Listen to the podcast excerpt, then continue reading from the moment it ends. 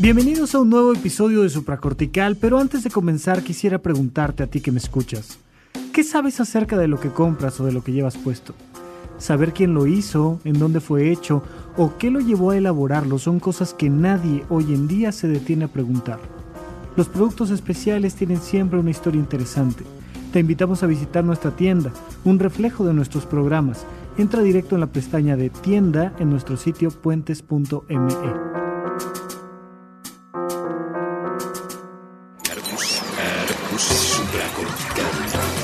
Aquí todos estamos locos. Con Rafael López.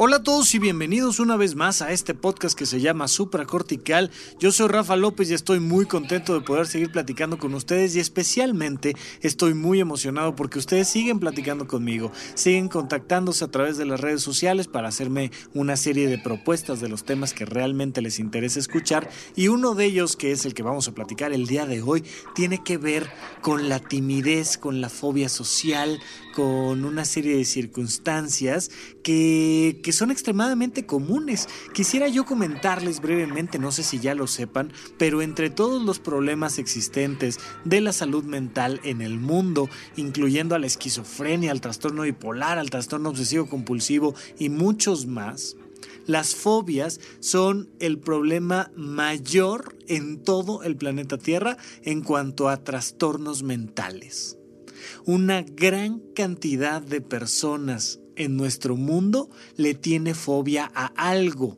A los ratones, a las cucarachas, a las alturas, a las arañas, a lo que tú me digas. Pero existen una increíble cantidad de fobias. Eh, pondremos por ahí las más comunes, como las, las, fobias a las alturas, como la fobia a los insectos, como la fobia, ya saben, hay, hay ciertas fobias que además de todo tienen tienen mucha resonancia por muchas personas, pero una de esas fobias muy comunes es la fobia social.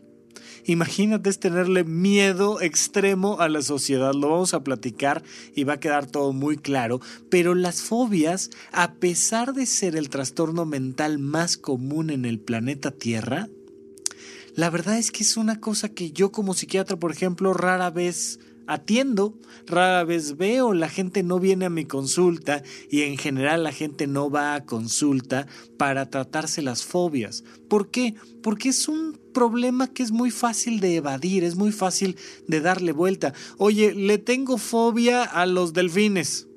Bueno, pues no está tan complicado el asunto, como que sí puedes tener una vida bastante cotidiana sin enfrentarte con un delfín. Nada más cuando vayas a la playa no compres boletos para el show marítimo, que ya sabemos, se ha comentado aquí por mí y por muchos otros de una mejor manera de la que la hago yo pero recuerden que no es la mejor idea tener animales en cautiverio, con la excepción del perro y el gato que son los únicos que nos tienen a nosotros en cautiverio, el resto de los animales se recomienda tenerlos en libertad porque realmente no los tenemos, no los poseemos, pero entonces más fácil todavía. Si podemos convertir este planeta en un lugar donde no haya delfines en cautiverio y tú le tienes fobia a los delfines, tu vida va a ser todavía más sencilla.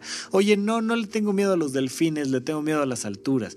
Bueno, pues nomás cuando subas a un edificio alto, no te asomes por la ventana y ya, hombre, o no atravieses puentes, eh, puentes colgantes y listo, este, o, cualquier cosa así. Oye, le tengo miedo a los insectos. Bueno, pues que tengas algún buen insecticida ahí en tu casa y logres mantenerlos de alguna manera a raya, pues basta para que no te enfrentes a una serie de emociones negativas que te afectan. Pero, ¿cómo le haces cuando tienes fobia social? ¿Cómo le haces cuando vives en una sociedad cuando vives en una ciudad con un montón de gente, cuando vas a la escuela y parte del proceso de graduarte implica hablar en público.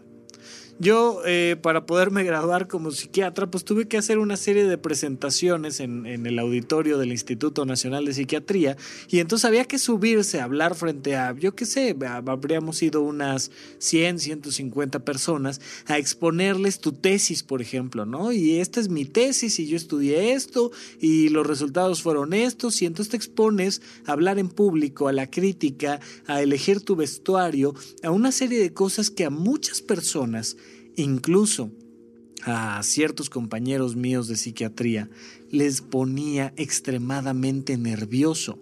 Pero esto viene desde la primaria, o sea, viene desde eh, platícanos de la tundra, ¿no? Ya saben que de repente tenías que hacer tus láminas y ponerte a colorear y pegar ahí collage. No sé, yo, yo no tengo hijos, no sé si hoy en día los, los niños ya utilicen este, presentación con diapositivas o, a lo mejor en una de esas ya hasta este, usan hologramas para presentar la tundra, no lo sé.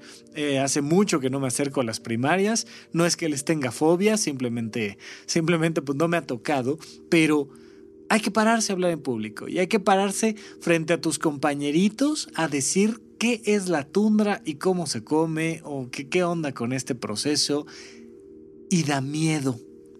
Ya sea en la primaria, ya sea en una presentación en tu trabajo, ya sea frente al público que tú me digas, pero es extremadamente común y es muy difícil evadir durante mucho tiempo presentaciones sociales.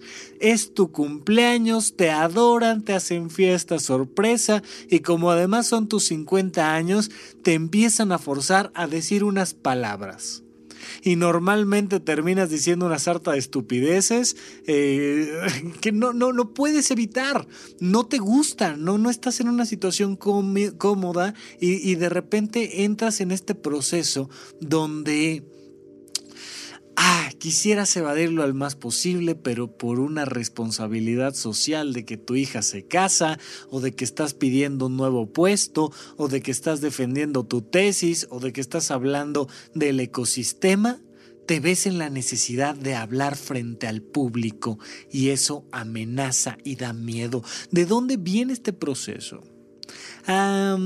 Si ustedes, eh, no, no, creo que lo pueda encontrar en la bitácora, pero si, si, pudiera, hay una serie de documentales por ahí de, de, National Geographic en torno al miedo y creo que algunos de la BBC también. Han demostrado con muchísima claridad los científicos que los niños en general nacen sin miedos o sin miedos um, a lo que mucha gente después le tiene pavor. ¿A qué le tiene miedo un niño? A estar solo, por ejemplo, a no ver a su mamá cerca. ¿A qué le tiene miedo un niño? Básicamente a eso, a lo desconocido en cuanto a, a la soledad. Pero realmente miedo a un ratón, no. Miedo a un león, no. Miedo a un insecto, no. Y miedo a las alturas, fíjense que ese sí un poco más. Desde que un niño sabe gatear, por ahí de los 10 meses más o menos, que ya saben gatear y ya en cuando empiezan a poner una rodillita enfrente de la otra y una mano enfrente de la otra, los niños empiezan a, a deambular y a mover por todos los espacios habidos y por haber, pero se ha visto que si los pones en una situación de altura, toman sus precauciones y no suelen aventarse. Son más inteligentes de lo que algunas veces parecen, pero se acercan al borde y no se avientan. Comprenden desde muy muy temprana edad la noción de altura y no es que les dé miedo, simplemente no lo hacen. Pero bueno, podríamos llamarlo como una especie de miedo. Sin embargo, si los pones, si pones al mismo niño de 10 meses rodeado de ratones, no le dan miedo los ratones. Si lo pones frente a un león, no le da miedo el león. Esos son miedos que se van aprendiendo y mucho de las fobias sociales, mucho de las fobias en general tiene que ver con lo que aprendemos. ¿Que aprendemos de quién? Pues evidentemente de nuestra misma sociedad. Y entonces te van diciendo, ah, eh, han, visto cómo una mamá que le tiene miedo a los perros carga inmediatamente a su hijo cuando se acerca un French Poodle. Ay, no te vaya a morder, no te vaya a ensuciar, no te vaya a empelar, no te vaya a lamer, no te vaya a algo. Y entonces la mamá pone cara de miedo carga inmediatamente al niño y empieza a mentarle madres al que trae al perro sin correa. ¿Cómo se le ocurre semejante cosa? Y entonces el niño llega a una conclusión clarísima, que es los perros asustan, hay que tenerles miedo. No sé bien por qué, no importa que sea French Poodle o Mastín, pero al, al, perro hay que tenerle miedo. Y si no al perro, al gato, y si no a la paloma, y si no al ratón, y si no a las ranas. Ah, algún día les contaré, pero yo nací en un pueblito del Estado de México y parte de nuestras diversiones cotidianas era ir a, a las inmediaciones de un río y recolectar ranas. Y entonces vas agarrando ranas con las manos y se te van subiendo al antebrazo y se te van subiendo a los hombros. Esto solo lo describo para aquellas personas que les tienen miedo a las ranas. Hasta ahí voy a dejar mi descripción. Pero tocaba reptiles y de repente convivía con culebras y con ranas y con arañas y con eh, hormigas y con una serie de cosas sin ningún tipo de miedo, sin ningún tipo de reticencia. Y hoy en día la verdad es que no me sentiría yo muy a gusto de estar agarrando reptiles especialmente, pero además de estar agarrando insectos como que... ¡ah! Algo aprendí a lo largo del proceso que alejó mi infancia libre de agarrar un montón de cosas a una edad adulta mucho más citadina, donde ya prefiero ah, como que mantenerme lejos de ciertas de ciertos estímulos y de cierta gente. Bueno, de repente te vas dando cuenta que la vida te va enseñando a tenerle miedo a cosas que normalmente no tendrías por qué tenerles miedo entre otras, el público. ¿Quién te enseña? Pregúntate esto, ¿le tienes miedo a hablar en público? Sí, pregúntate esto. ¿Quién te enseñó a tenerle miedo a hablar en público? ¿Quién te enseñó que era mejor idea? Pues estar calladito, porque calladito te ves más bonito, lo sabemos desde siempre. Ah, seguimos insistiendo como sociedad con esta idea verdaderamente absurda de que los celulares es lo que ha venido a romper la comunicación de las familias sagradas. No, no, no, por favor.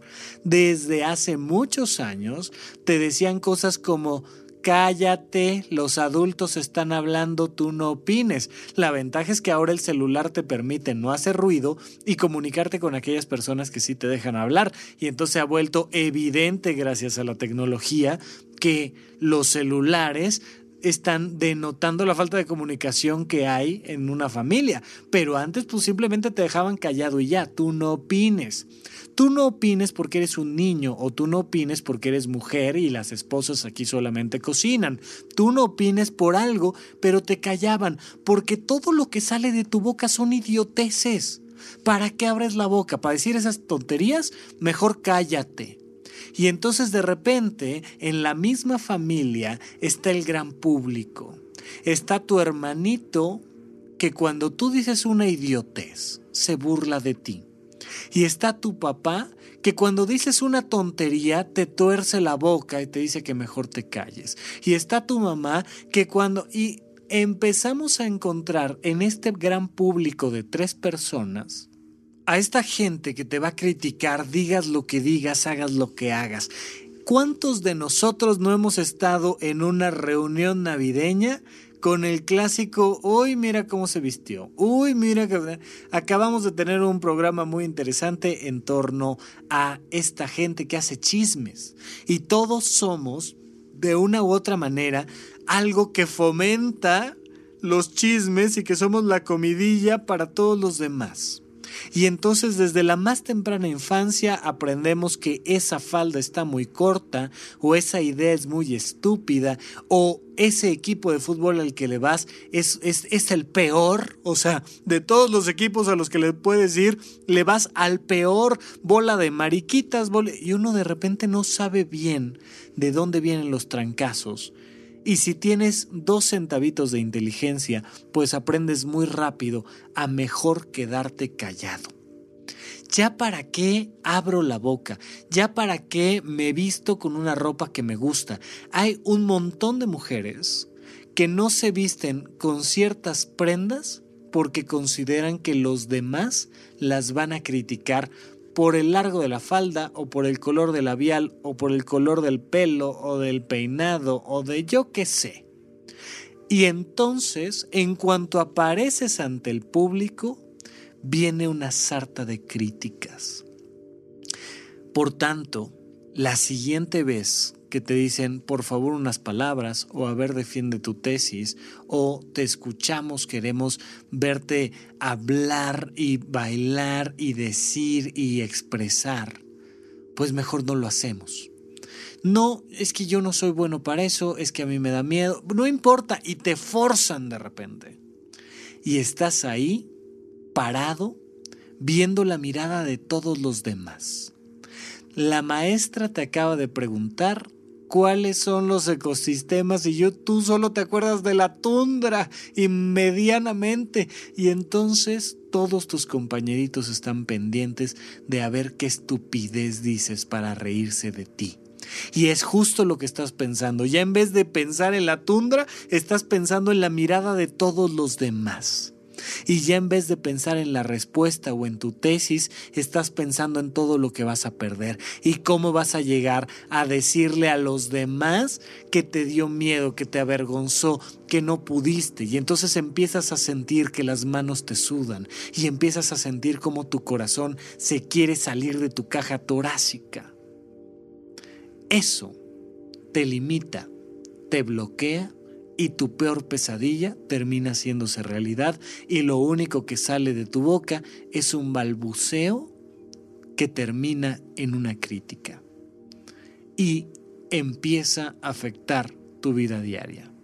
La gran diferencia entre simplemente una timidez y una fobia social es cuando esa timidez empieza a afectar tu vida en cuanto a su funcionamiento. No pudiste obtener un trabajo, no pudiste acudir a una fiesta, no pudiste disfrutar tu cumpleaños porque tienes fobia social.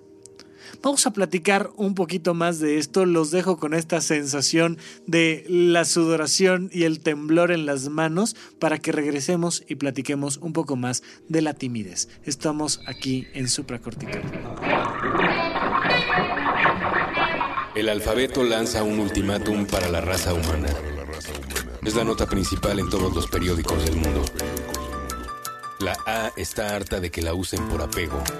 La B suplica más besos y menos balaceras. C está salpicada de crimen y solo pide compasión. La Che se siente menospreciada por tanto chisme, chisme, chisme, divorcio, dice D. Pero podría pensarlo si aceptamos la diversidad. La E pelea con todos. Es la madre del ego, pero también da esperanza. F pide fuerza. G exige que la dejen de usar para la guerra. Y H que cambien el hambre por hermandad. Las letras están hartas de presenciar lo menos virtuoso de la humanidad y piden un cambio radical antes de desaparecer. Ignorancia por ilustración, dice la I. Justicia sobre juicio, grita J. El karma no es una broma, sonríe K. Love, love y love. Es el cartel que valerosa carga la L. No es un juego, aclara el balazo del titular.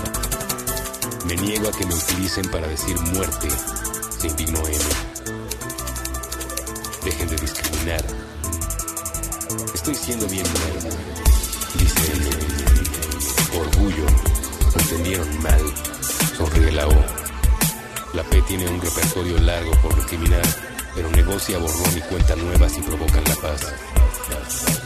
Llámenme para construir más quimeras, propone la Q.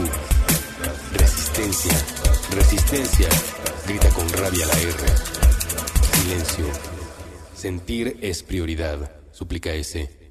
La T se jubila ahora mismo del terrorismo y pide tolerancia. Dejen de usar a otros y no le teman a la unidad. avanza la U. No solo sirvo para escribir venganza, también inventé la palabra vida, vida, vida se ve. W busca una oportunidad en el vocabulario para participar en la conversación. La xenofobia es obscena, firma X. Menos yo y más nosotros, pide Y. Ponte en los zapatos del otro y verás lo ridículo que es el prejuicio. La Z fue la encargada de cerrar la nota. Las palabras significan y repercuten. De la A a la Z firmaron el comunicado. El alfabeto ofrece una nueva oportunidad.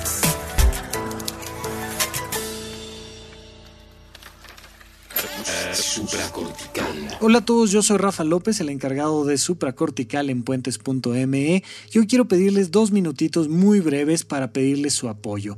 Hace un año rescatamos a un perrito, un Golden Retriever que estaba abandonado en los jardines de CEU y pues hicimos todo lo posible por rescatarlo y darle un hogar. La primera persona que se dispuso con el corazón abierto a darle un espacio en su casa, en su familia y en su corazón fue mi asistente Ana, una persona muy importante para el programa de supracortical, para mí en general, que nunca ha deseado ser protagonista, pero en esta ocasión eh, necesito mencionarla para que nos ayuden, porque ella adoptó a Pingo y, y, vivió un año con él y lo incorporó a su familia que ya estaba compuesta por dos perritas mucho más pequeñas que se llaman Manzana y Nina y lamentablemente por las cosas que Pingo vivió en las calles, pues tiene por ahí algún temita de ansiedad y aunque el 99% del tiempo está perfectamente tranquilo y estable, de repente cuando Nina, que ya no ve del todo bien, choca con él, pues se genera ahí algún conato de agresión y lamentablemente en los últimos días Ana tuvo la necesidad de vivir un cambio de domicilio a un espacio más pequeño con algunas características en la infraestructura que hacen aún más difícil la convivencia que hay entre, entre sus, sus dos chiquitas previas y Pingo y estamos viéndonos en la necesidad, la verdad, muy lamentable de pedirles a ustedes que nos ayuden a colocarlo. No quisiéramos colocarlo en un shelter y simplemente dejar que en un albergue lo coloquen y mucho menos quisiéramos abandonarlo. Créanme que hemos agotado todas las opciones y oportunidades que hemos tenido para tratar de conservarlo. Ana, la verdad es que está muy triste por esta situación y por lo mismo me pidió la ayuda para, para poder colocarlo en una familia que lo ame, lo quiera y le pueda dar lo necesario para tener la vida que todo perro debe de vivir. Eh, ojalá, ojalá haya un espacio para todos los animales y especialmente los seres humanos que hemos sacado a los animales de su mundo y de su vida y los hemos traído a una ciudad, pues podamos al menos darle la calidad de vida a cada uno de esos animales que merece. Entonces, en cada uno de los programas de supracortical, hasta que podamos colocarlo, vamos a poner este pequeño promo y la foto y la información necesaria si es que alguno de ustedes sabe quién podría darle un hogar al lindísimo Pingo. No se pierdan la foto, va a quedar en las bitácoras y vamos a hacer lo posible por difundir esto en las redes sociales. Muchísimas gracias a todos por su apoyo y ojalá podamos compartir la experiencia de hacer este mundo un lugar mejor. Muchas gracias, hasta luego. Estamos de regreso con ustedes en Supra Cortical. Yo sigo siendo Rafa López y estamos platicando de la fobia social timidez, todos hemos sentido timidez en alguna ocasión, todos hemos sentido esta sensación de que lo que estamos diciendo no es suficientemente bueno, todos hemos tenido esta sensación de miedo a hablar, a hacer un comentario, pero la gran mayoría de nosotros, bueno, pues ahí más o menos va sorteando lo necesario y mientras no te pongan a hablar en un auditorio con 3.000 personas, pues lo sacas bastante, bastante bien y listo. Una persona que tiene fobia social le tiene tanto miedo a hablar en público que su vida se ve profundamente afectada. Pero ¿de dónde viene esto? Ya lo planteamos. Viene desde la más temprana infancia, viene desde esta visión muy, muy, muy común de los padres de no darles opciones a sus hijos. ¿Quieres evitar que tu hijo tenga timidez? Déjalo elegir. Porque los papás tenemos esta idea, y digo tenemos aunque yo no tengo hijos, pero como sociedad los padres tenemos esta idea de que hay que enseñarle lo que está bien a los niños. O sea, no le voy a dar a elegir, le voy a decir cómo vestirse, cómo agarrar la cuchara, cómo servirse, qué le gusta, qué no le gusta. O sea, no te voy a dejar elegir tu religión, no te voy a dejar elegir tu, tu equipo de fútbol favorito. Tú le vas a ir al Barça y tú eres católico y se acabó el tema. Y aquí no queremos retractores de ningún tipo y te bloquean tus elecciones más profundas. Pero te, te bloquean también tus elecciones más simples. ¿Quieres el plato rojo o el verde? El rojo. Te acostumbras al verde porque te compré el verde y porque para eso me mato todos los días en el trabajo para comprarte plato verde, como para que me salgas con que ahora no quieres comer porque el plato no es del color que tú quieres. O te digo cómo vestirte vas a salir con semejantes greñas, no puede ser, así vas a ir a la reunión con tus es que así van todos los demás, me importa un bledo, tú vas bien peinado, ¿qué van a pensar de tu mamá o qué van a pensar de tu papá si te dejo elegir lo que tú quieras? Y entonces te enseño a no tomar decisiones. Porque si tomas decisiones, caes en el riesgo de que alguien te critique, entonces mejor no decidas. Yo te voy a decir qué es bueno para ti y punto, y se acabó. O sea, no, no, ¿qué tanto le eliges? No le pienses. Si tú quieres, fíjate, evitar el miedo a hablar en público en tus hijos, déjalos elegir. Es clásico, tradicional, es, es lo más común que de repente es, ven, ven, ven, ven, voy a llamar a mi niño para que les baile aquí este, la Macarena y todos nos reamos de él. Y entonces está la tía que no conoces y está el primo que te cae mal y tu papá ya medio borracho diciéndote que te pongas a bailar X o Y cosa y no te dejan elegir. Y entonces te forzan a hablar en público y te forzan a estar vestido de cierta manera y te forzan a hablar de ciertos temas y hablarlo con cierto tono. La cura para la timidez es la elección, pero la elección que te lleva poco a poco a salirte de tu zona de confort. Cuando una persona llega con una fobia al consultorio, ah, solo hay una manera de trascenderla, que es exponiendo a esa persona exactamente aquello a lo que le tiene miedo. El miedo, si no se enfrenta, crece. Como ciertos políticos y ciertos dictadores que si no los enfrentas cuando todavía son pequeños, de repente se te va haciendo más y más grande el problema. Y si no me creen, ahí está la obra de Tres días en mayo, donde habla eh, Winston Churchill de cómo hay que enfrentar a Hitler antes de que sea demasiado tarde. Ya era demasiado tarde, pero tuvimos la buena suerte de enfrentarlo cuando todavía por azares del destino, eh, pues se pudo revertir ese camino. Pero bueno, por supuesto que esas historias tienen más de una vertiente y habría que ver muchas otras eh, coyunturas en torno a esto, pero hay que enfrentar el miedo hay que enfrentar aquello que te da miedo. Oye, es que le tengo miedo a los delfines. Pues, ¿qué crees? Que te traje para empezar un delfín de peluche, hombre. ¡Ay! Y entonces de repente sacas el delfín de peluche y la persona en cuestión se asusta y se cuelga de la lámpara y se avienta por el balcón porque salió un delfín de peluche. Si una persona le tiene miedo a las alturas, o le tiene miedo a los elevadores, o le tiene miedo a los ratones, o le tiene miedo a lo que le tenga miedo, le tienes que dar algo que se llama terapia de exposición. Le tienes que poco a poco ir dando lo necesario para enfrentarse al estímulo en cuestión que le da miedo. ¿Qué hacemos con la fobia social? Pues que no hay de otra más que empezar a hacer que la persona se exponga a hablar en público. No hay otra manera de atender y curar las fobias. Hay dos velocidades la que es despacito y la que es una mentada de madre, porque también existe el tratamiento a trancazos y entonces es una exposición intensa y entonces ¿a qué le tiene miedo usted? A los ratones, pásele para acá, vengas a este cuarto, le voy a cerrar aquí tantito, le pongo el seguro y del techo te caen 673 ratones.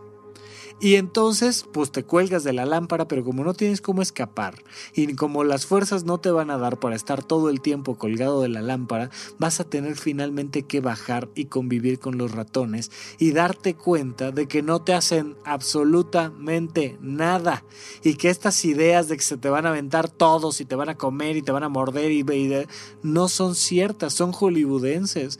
El ratón no se va a meter contigo, punto. Y después de dos horas o después de cuatro horas de exposición, te queda claro, porque no puedes vivir con miedo. La exposición ante este factor, que es un miedo falso, te permite simple y llanamente darte cuenta de que eso a lo que le tenías miedo no existe. Es exactamente igual con la fobia social. Te tienes que exponer a hablar en público pero no necesariamente tienes que exponerte de trancazo. También te puedes curar, entre comillas, de la fobia a los ratones si primero pues simplemente te presentan la foto de un peluche de un ratón y te dejan estar tranquilamente y cómodamente con la foto en tus manos de un peluche de un ratón y oye, Mickey Mouse, pues es que este, le tengo fobia a los ratones y este además es capitalista. Pues ya sé, hombre, tú nada más ve la foto del peluche de Mickey Mouse. Y ya que seas una persona capaz de controlar tu emoción en torno a esa foto, pues entonces ya te presento el peluche de Mickey Mouse. Y luego ya te presento el peluche de un ratón que ya se parece más a un roedor de estos que te encuentras de repente por ciertas calles de la Ciudad de México. Y de repente ya no es el peluche sino que ya es este, 15 días después el ratón en una jaula dentro del consultorio, pero a 10 metros de distancia de ti. Y después ya es la misma jaula, pero ya el ratón está a un metro y después ya te lo ponen en las manos y poco a poco te vas exponiendo y vas comprendiendo que eso a lo que le tenías miedo no está. Con la fobia social podemos hacer exactamente lo mismo, que es una terapia de exposición, es una práctica social. Hay muchas personas que argumentan su deseo de no hablar en público diciendo es que yo no soy bueno. Pues por supuesto que no. ¿Cómo vas a ser bueno para convivir en sociedad si no estás entrenado para ello? Todo, hasta convivir en sociedad, requiere de un entrenamiento. Eh, si mal no recuerdo, se llama Hitch, la película eh, donde el personaje principal le va enseñando a alguien más o dependiendo de cómo lo quieran ver, el personaje principal va aprendiendo de Will Smith cómo ligarse a una chava. Tenemos esta idea absurda de que ser popular como que se nace. O sea, como que hay personas que nacieron populares, que nacieron bien vestidas, que cuando abren la boca saben hablar y de repente es como, no, pues ese brother como que es muy culto, como que nació sabiendo de, de todos los temas sabidos y por haber, o como que nació sabiendo de música y sabiendo de grupos de rock, o nació sabiendo algo y como que los guapos nacieron, ya sabes, y las guapas nacieron y entonces ay, pues yo, yo ni soy guapo, ni soy culto, ni soy inteligente, ni... Y entonces yo por eso mejor no hablo en público. No, todo eso se entrena, se aprende, se aprende a vestir bien, se aprende a hablar bien, se aprende a hablar en público. ¿Le tienes miedo a hablar en público? Métete a un curso de cómo hablar en público o si no mínimamente, ve practicando ¿Con quiénes? Con las personas a las que más confianza le tienes. De verdad, tipo comercial de Canal 5, pondremos por ahí este, este, este clásico comercial de cuéntaselo a quien más confianza le tengas. Cuéntale de tu fobia social a quien más confianza le tengas y será parte del tratamiento de no tener miedo a hablar en público. La fobia proviene de la falta de enfrentar el miedo. Mientras más tiempo pases sin enfrentar tu miedo, tu miedo más grande se hace. Y entonces estas personas que ya sabes son de pocas palabras, ¿no? Y entonces, pues en cuanto abren la boca o en cuanto entran en contacto con sus emociones o en cuanto quedan expuestas, pues se denota la poca madurez que tienen. Que por ahí, por cierto, les tengo pendientes un videíto de, de madurez, porque se generó muchas, eh, muchas dudas, como que la síntesis de lo que dije fue que si si vivías con tus padres, pues eras una persona inmadura. Por, supuesto que no, eso no tiene nada que ver con la madurez. Ya les platicaré de este video, pero las personas que no están acostumbradas a hablar en público, de repente abren la boca y les denotas inmadurez, les denotas miedos infantiles. Hay que aprender a hacerlo. Primero, pues con tus amigos, con la gente con la que convives todos los días, trata de hablar más, trata de ser más participativo, trata de exponerte a la crítica. Y si alguien se ríe de ti, simplemente ríete tú y sigue adelante y continúa y vuélvelo a intentar. Una excelente manera de perderle el miedo al público es propositivamente hacer el ridículo si en algún lado le perdí el miedo al público, fue cuando tomé un curso de cómo ser payaso callejero. Sí, les prometo, se los juro, he tomado cursos de cómo ser payaso callejero. Y entonces, pues mira, ya cuando traes zapatotes, nariz de payaso, maquillaje, peluca y vas a salir a hacer una estupidez, pues si se ríen de ti, significa que hiciste bien el trabajo. No sé si me explico. O sea, o sea si toda la gente dice, oh, qué, interesante tu propuesta escénica, pues algo hiciste mal, alguna estupidez cometiste. Aquí se trata de que se rían de ti. ¿Qué pasaría si la próxima vez que platicas con tus amigos, propositivamente tratas de hacer el ridículo, de hacer una cara chistosa de cometer alguna estupidez o... Y ya, y comprendes que tu vida no se acaba porque alguien te critique. Toma decisiones en tu vida cotidiana. Aprende a decidir, no le andes preguntando a todo el mundo si está bien lo que elegiste o no está bien lo que elegiste. Y siéntete un poco más cómodo con que tu pareja, tus hijos, tus padres, tus algo se rían de ti, hombre. Todos podemos reírnos de todos los demás. Si no nos vamos exponiendo poco a poco a este ratón de peluche, que es la crítica de los demás, no podemos incrementar nuestra autoestima. Si todo lo que valoras de ti depende de que no se ría nunca jamás en la vida de ti, estás en un riesgo tremendo de sufrir muchísimo. Entonces, ¿cuál es la, recomendación? Pues muy simple. Oye, es que este, te equivocaste eh, eh, pusiste mal una, una, letra en tu último informe, o es que no explicaste bien lo que tenías, o es que bailaste chistoso. De repente hay gente que le tiene miedo a ir a las fiestas porque, ay, eh, no se vayan a reír de mi manera de bailar. Párate, baila, que se rían de ti y, y, disfruta tú de la maldita fiesta. Exponte, pregúntate si es que le tienes miedo al público. ¿Qué podré hacer? Para ir en contra de mi miedo. ¿A qué le tengo miedo?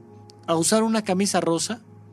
Cómprate una maldita camisa rosa barata, combínalo con este, algo café, algo azul, yo que sé, pon ahí en Pinterest eh, eh, cómo combinar una camisa rosa y vete al trabajo así. Hay todo un episodio de Los Simpson de la tragedia que puede suceder si alguna vez llevas camisa rosa al trabajo. Lo pondremos en la bitácora. Pero la verdad es que hoy por hoy eso no pasa. Te puedes poner camisa rosa y sobrevivir. Inténtalo. Intenta hablar en público, intenta pedir la palabra. Cuando estás en clase y el profesor pregunta algo y tú sabes la respuesta, pero le tienes miedo al público, por una vez levanta la maldita mano y simplemente di la respuesta correcta y ya. Y si te equivocas y se ríen de ti, vuelve a intentarlo cada vez va a ser más fácil. Ve tomando decisiones en tu vida diaria, ve asumiendo los riesgos que implican esas decisiones y ve exponiéndote a aquello que te da miedo. Cada día que enfrentas tu miedo, tu miedo se hace más pequeño. Punto. Un día que no enfrentas tu miedo, estás haciendo que tus miedos sean más grandes. Un día que enfrentas tu miedo, estás haciendo que tus miedos sean más pequeños. Y a la hora que tu miedo se hace más pequeño, ojo, te vuelves una persona más libre. Ese es el factor. ¿De qué estamos hablando aquí? De la contracara de la, de la timidez. ¿Qué hay del otro lado de la timidez? Está la libertad. La libertad de expresarte, de ser, el no tenerle el miedo al público, te da mucha mayor libertad de ponerte ese lápiz labial que realmente te quieres poner, de ponerte esa falda con el largo que te quieres poner, porque uy, no vaya a estar la falda debajo de las rodillas, porque entonces ya eres una puritana y a ti que te había encantado tu falda y ahora ya te criticaron de que, pues de que cómo, de que eres una abuelita, porque la falda es tan criticable para arriba como para abajo. ¿De qué se trata? De que seas libre, libre de hacer exactamente lo que quieres hacer, asumiendo las consecuencias y riesgos de tus actos, por supuesto, siempre, pero particularmente dándote la libertad de, de, deschongarte. O sea, porque la gente vive reprimida, bueno, de, de hacer comentarios. No es que eh, te diga yo, sal y asesina a alguien, hombre. No, no, no, no, no. Nada más elige genuinamente ese, ese color que te daba pena usar, elige genuinamente ese discurso que quieres decir. Cuando todos están a favor de un equipo de fútbol y tú le vas al otro, date la libertad de decirles que tú le vas al otro, te vas a sentir muchísimo, muchísimo mejor. Vamos a platicar de esto un poquito más ahorita que regresemos del corte, pero especialmente vamos a, a otra parte que es cómo diferenciar la timidez de la discreción. Regresamos en un momento más aquí a supracortical.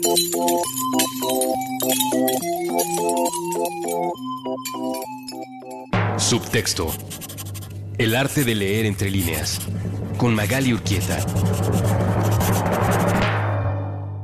Nuevo episodio todos los miércoles a la una de la tarde. Puentes.m. ¡Lucha libre! Hola, escuchas de Puentes.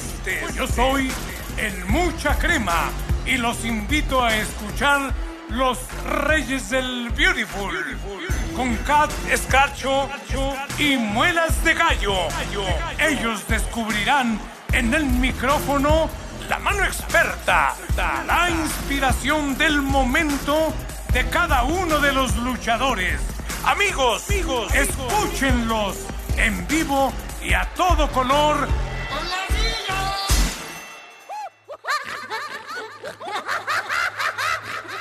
Estamos de regreso en este programa que se llama Supracortical.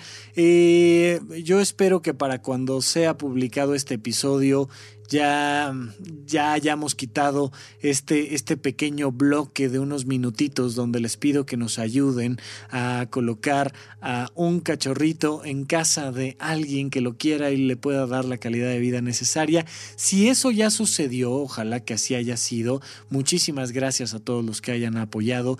Y si no ha sucedido, por favor, por favor, por favor, si saben de alguien que quiera adoptar a un perrito que tiene toda la cara de Golden Retriever, por favor, ayúdennos. De verdad, hicimos todo lo posible por nosotros ser esa familia que le diera el hogar necesario, pero pero si no, este también una disculpa porque pues voy a estar poniendo ese ese pequeño audio en cada ocasión hasta que no le encontremos un buen hogar a Pingo y este a mi querida Ana, de verdad mil gracias por el entusiasmo que has denotado en poder hacer de este mundo un lugarcito mejor. Bueno, seguimos con ustedes platicando un poco de la timidez, la timidez que es este, esta actitud infantil de no poder decidir quién soy.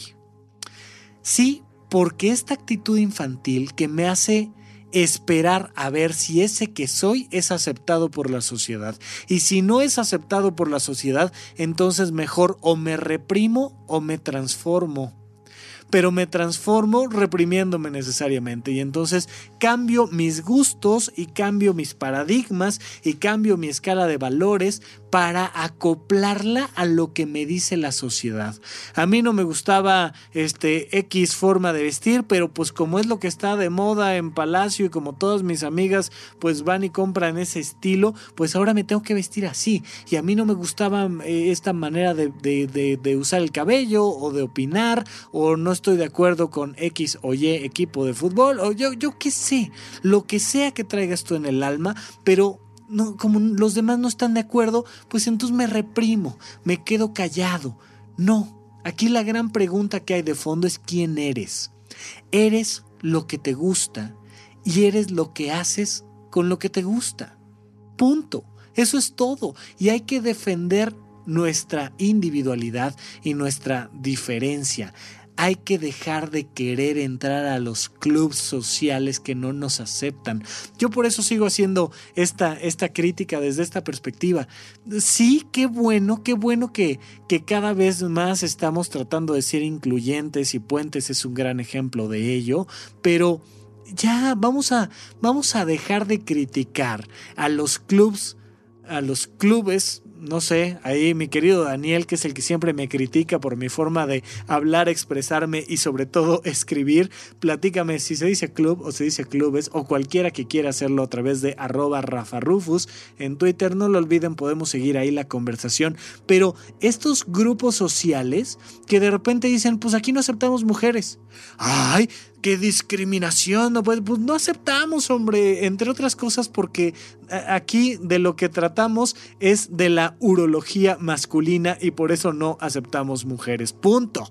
Ya, hombre, no, pues no, pues armamos otro grupo donde no aceptamos hombres, y armamos otro grupo donde no aceptamos negros, y armamos otro grupo donde no aceptamos algo más, para al final tener grupos y grupos y grupos donde tú puedas elegir a cuál perteneces.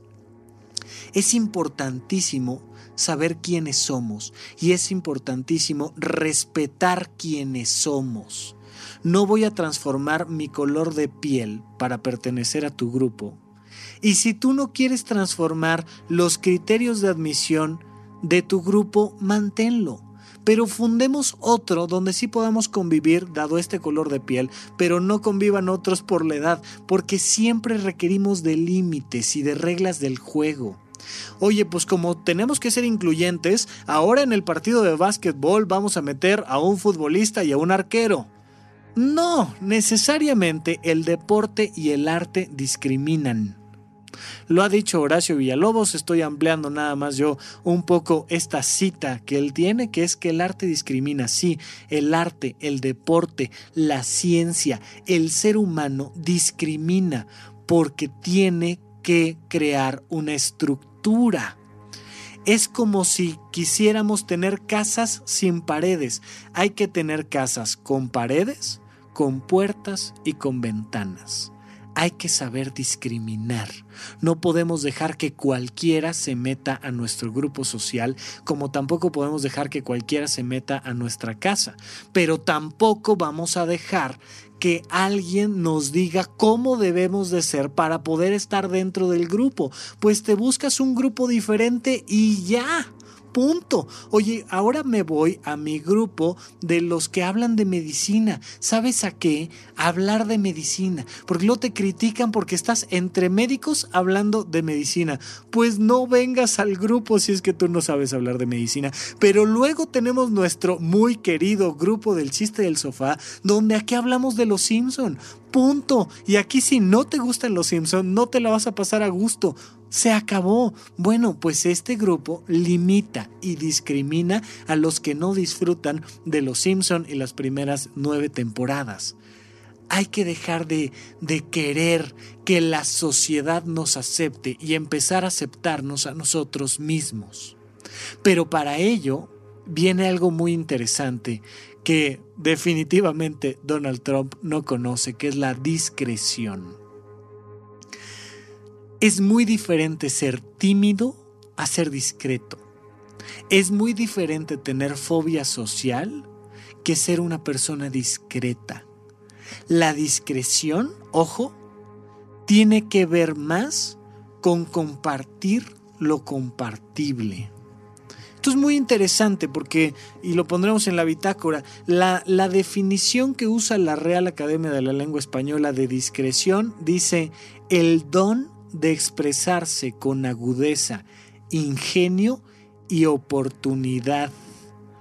Ojo, si tú lees muy a la ligera esta definición, te vas a brincar la parte más importante, creo yo, de la definición, que es la oportunidad. ¿Qué es expresarse con oportunidad? Es abrir la boca cuando la tienes que abrir y no abrir la boca cuando no la tienes que abrir. Ah, es que como yo no soy tímido, me voy a ir al, al, al trabajo en bikini. Híjole, Rafa, pero a ti el bikini no se te ve muy bien, brother. O sea, por demás, búscate un club y vete a una playa desierta donde nadie vaya además a tomarte fotos y ahí ponte el bikini que quieras, hombre. Está bien, está perfecto. Pero en el trabajo, sé discreto. Es decir, encuentra el lugar y el momento para expresar tu propio ser. Se trata así de defender quién soy, se trata así de expresar mi propio ser, pero con discreción. Es decir, encontrando el dónde y el cuándo. Oye, pues yo, yo soy del club del chiste del sofá. Ah, ok, muy bien. Y voy a irme a misa a ponerme a platicar todos los chistes en torno a las iglesias que salen en Los Simpson, mientras que el sacerdote está dando su discurso. Oye, yo, yo soy una persona que, que, vive y expresa y disfruta de la sexualidad y no tengo ningún reparo en afirmar que tengo vínculos eróticos satisfactorios con mi pareja. Brother, sí, pero en el Sanborns a mediodía. O sea, por favor, por favor, hay que encontrar el dónde y el cuándo hay que saber cuándo ir al baño y cuándo salir al público y cuándo usar un bikini, cuándo usar una falda. Eh, aquí entre nos, afortunadamente no hay fotos de eso, pero yo he usado falda y tacones. pero en el lugar correcto. Les prometo que fue el lugar correcto. Hace ya muchos años... Eh, ah, qué caray, antes cuando decía yo muchos años la gente decía, no exageres, no, pero esto sí ya pasó hace, hace bastantes años, cuando yo empezaba a estudiar medicina en la Facultad Mexicana de Medicina de la Universidad La Salle, eh, fui director de teatro un tiempo. Y entonces estábamos montando una obra fantástica que se llama Los árboles mueren de pie. Y en esta obra de Los árboles mueren de pie, eh, pues hay varios personajes femeninos. Ya estaba todo montado, ya habíamos trabajado durante seis largos meses, yo era el director de la obra, yo no participaba en la obra, hasta que de repente a una de mis actrices se le ocurre enfermarse de tal manera que era imposible que formara parte de la obra. Y entonces, pues Traté de que alguien más la cubriera, pero el texto era muy largo, no sabían, e, e, eran finalmente estudiantes de medicina y no actores profesionales, así es que ¿quién se sabía la obra? Yo.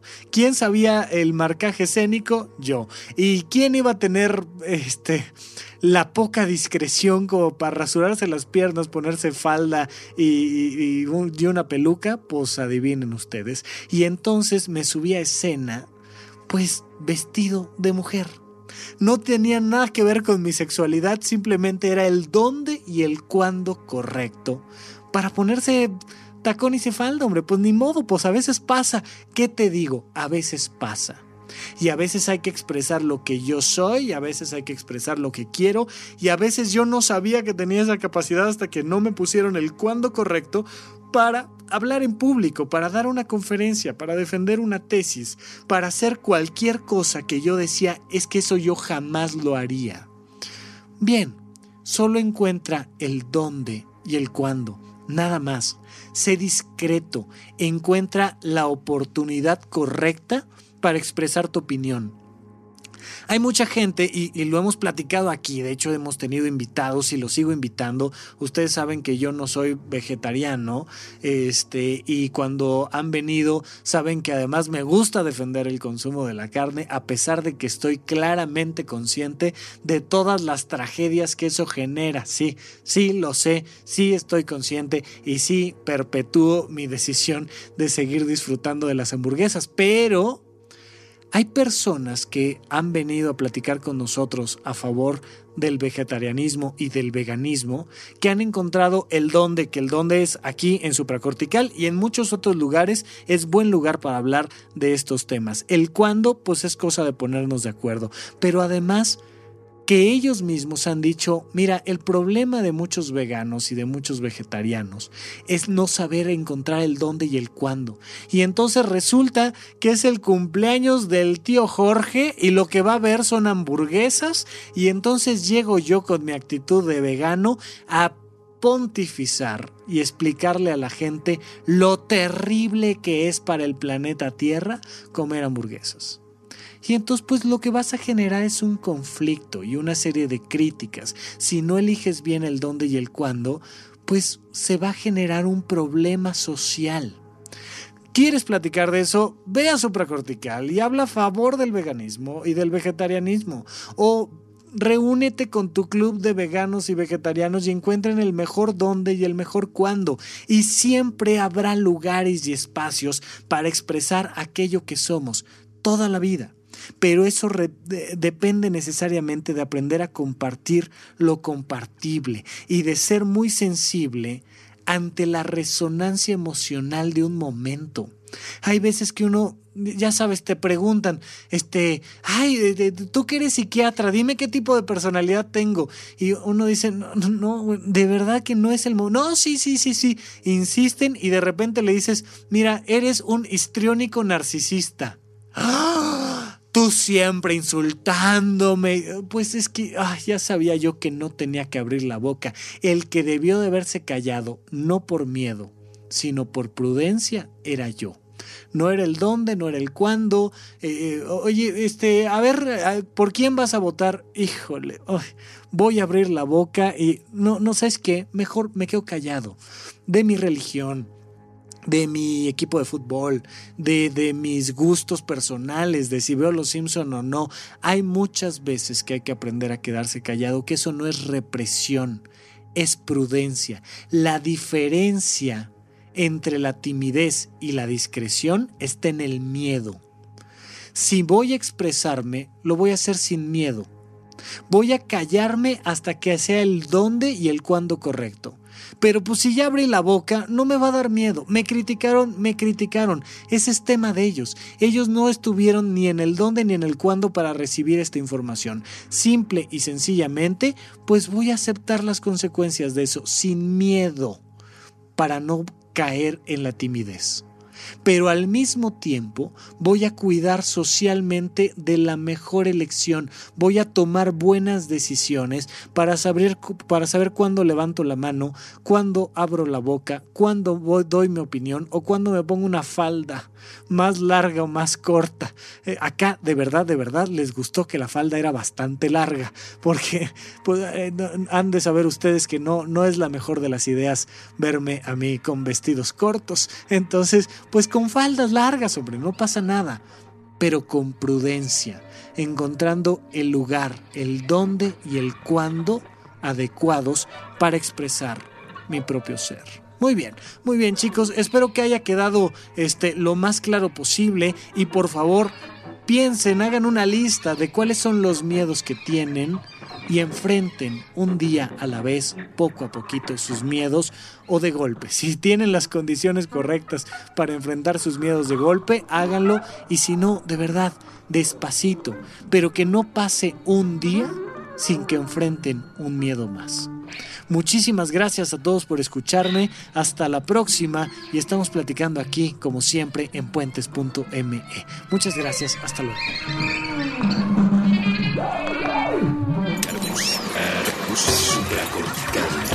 Aquí todos estamos locos. Con Rafael López. Puentes.me.